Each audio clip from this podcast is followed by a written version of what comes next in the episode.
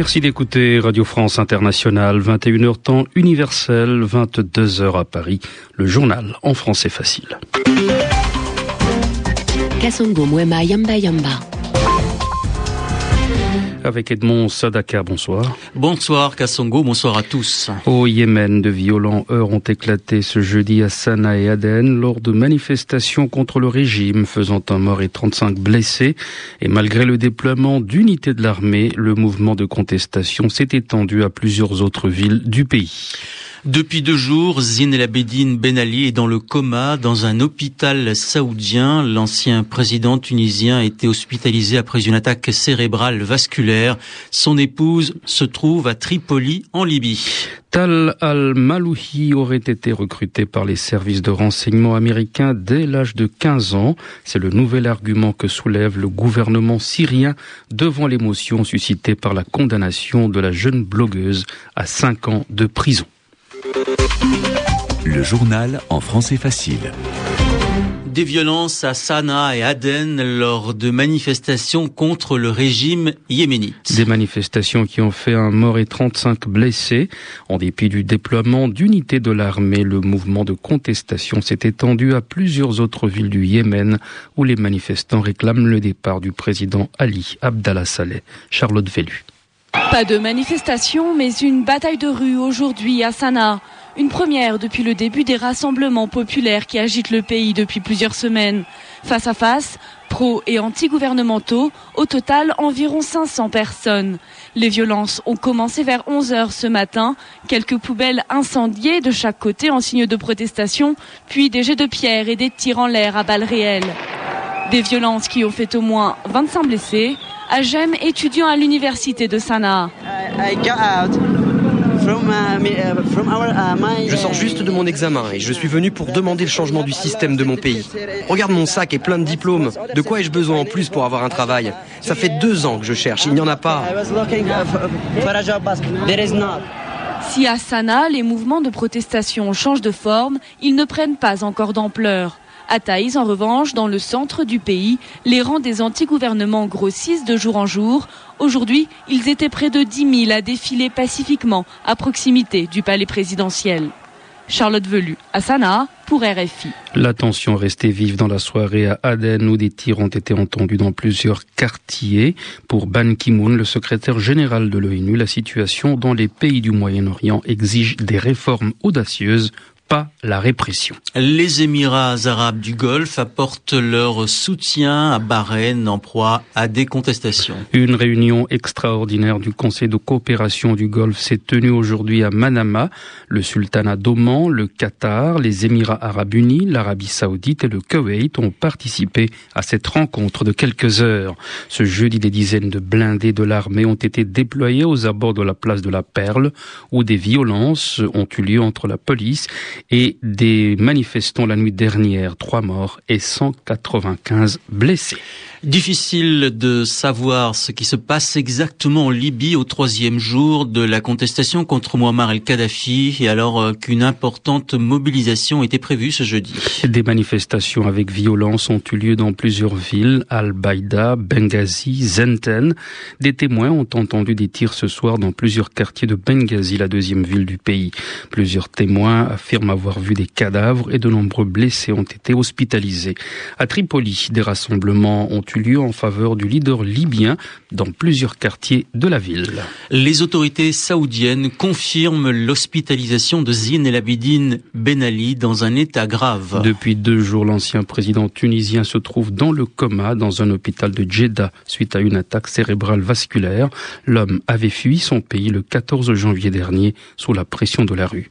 Clarence Rodriguez. De sources saoudiennes, on apprend que Zinel Abidine Ben Ali serait dans le coma depuis deux jours, hospitalisé à l'hôpital du roi Faisal. Il aurait été victime d'une attaque cérébrale. Selon cette fois une source anonyme, l'ancien président tunisien aurait été admis au service neurochirurgie sous une fausse identité pour raison de sécurité. Il faut savoir que depuis hier après-midi, la rumeur circulait ici en Arabie saoudite sans qu'on ait pu obtenir la moindre confirmation de la part d'autorités officielles. Lorsque Ben Ali est arrivé le 15 janvier dernier à Jeddah, il souffrait déjà d'un cancer de la prostate. Quant à sa femme Leila Trabelsi, elle serait en Libye. Autrement dit, l'ancien président tunisien est seul sur son lit d'hôpital. Clarence Rodriguez, Riyad, RFI. En Côte d'Ivoire, Laurent Gbagbo a réquisitionné deux filiales de banques françaises à Abidjan. Le président ivoirien sortant a décidé de prendre le contrôle des banques qui ont fermé cette semaine.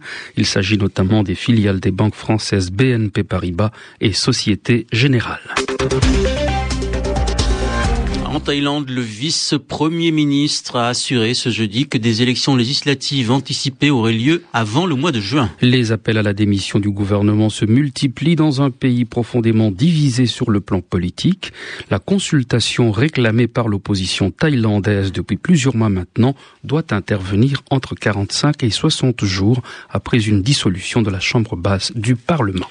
Un bateau de touristes a fait naufrage ce jeudi matin dans la baie d'Alang, mondialement connue. Neuf touristes et six membres d'équipage ont pu être sauvés, mais on déplore douze morts, dont dix étrangers de diverses nationalités. Selon le directeur de l'organisme de gestion de la baie d'Along au Vietnam, le drame s'était produit avant l'aube lorsque tout le monde dormait. Lucie Moulin. Le bateau est encore au fond de la mer. C'est pourquoi on ignore toujours la cause du naufrage. Tout ce que l'on sait, c'est qu'il a sombré alors que tout le monde dormait. Les douze victimes étaient coincées et noyées dans leur cabine. Au moment du naufrage, il y avait en tout 27 personnes sur le bateau, 20 touristes, un guide et 6 membres d'équipage. Les corps des 12 victimes ont été remontés à la surface vers 11 heures, heure locale. La police est en train de mener l'enquête et de recueillir les témoignages des rescapés. Il est ainsi impossible à l'heure actuelle de préciser la cause exacte du naufrage et l'endroit précis où l'eau a pu entrer dans le bateau. Le directeur de l'organisme de gestion de la baie d'Along au micro de Lucie Moulin. En Haïti, la campagne pour le second tour de la présidentielle est lancée. Michel Martelly, requalifié par la commission électorale, a reçu le soutien de la star internationale de hip-hop, Wycliffe Jean.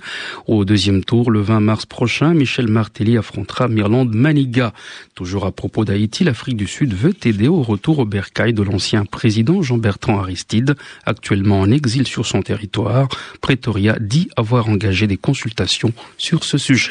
De nouveaux éléments après la condamnation en Syrie d'une jeune blogueuse à 5 ans de prison. Devant l'émotion exprimée par la communauté internationale, la ministre syrienne des Affaires étrangères affirme que la jeune femme aurait travaillé pour les États-Unis en fournissant des renseignements à la CIA. Vincent Souriau. D'après les autorités syriennes, c'est dès l'âge de 15 ans que Tal al-Maloui aurait été recruté par les services de renseignements américains. Selon Damas, sa mission aurait consisté à obtenir des informations sur le personnel de l'ambassade syrienne en Égypte pour le compte de la CIA. Activité d'espionnage supposée qui lui ont valu d'être mise au secret pendant un an, puis de passer en jugement devant la haute cour de sûreté de l'État pour intelligence avec un pays étranger. Cette juridiction est en réalité un tribunal d'exception, bien loin d'offrir les garanties d'un procès équitable. Les droits de la défense y sont inexistants et il est impossible de faire appel de ces décisions. Les organisations de défense des droits de l'homme soulignent pour leur part le caractère inoffensif du blog tenu par la jeune fille. On y trouve des poèmes sur le sort des réfugiés palestiniens ou des articles évoquant le Mahatma Gandhi. La condamnation de Tal al-Maloui pourrait aussi être un signal de fermeté envoyé à la jeunesse syrienne. Pas question qu'Internet soit, comme en Tunisie et en Égypte, l'outil de la contestation qui gagne le monde arabe. En Belgique, maintenant, les manifestants se réfèrent à la révolution du jasmin. Oui, avec euh, humour et ironie, les étudiants de plusieurs universités du royaume ont entamé une révolution dite de la frite dans tout le pays, et cela pour dénoncer une crise sans précédent qui prive la Belgique de gouvernement depuis maintenant 249 jours. Un record mondial détenu jusque-là par l'Irak. Hier, le roi Albert II a prolongé jusqu'au 1er mars une mission de médiation confiée au libéral francophone Didier Reinders. Et puis en France, un an après la tempête Xintia qui a fait près de 50 morts en Vendée et en Charente-Maritime, Nathalie Kosciusko-Morizet a présenté aujourd'hui les détails du nouveau plan de prévention des inondations. Selon la ministre de l'écologie, ce plan national submersion rapide, doté d'un budget de 500 millions d'euros, a été validé dans la matinée par le Premier ministre François Fillon.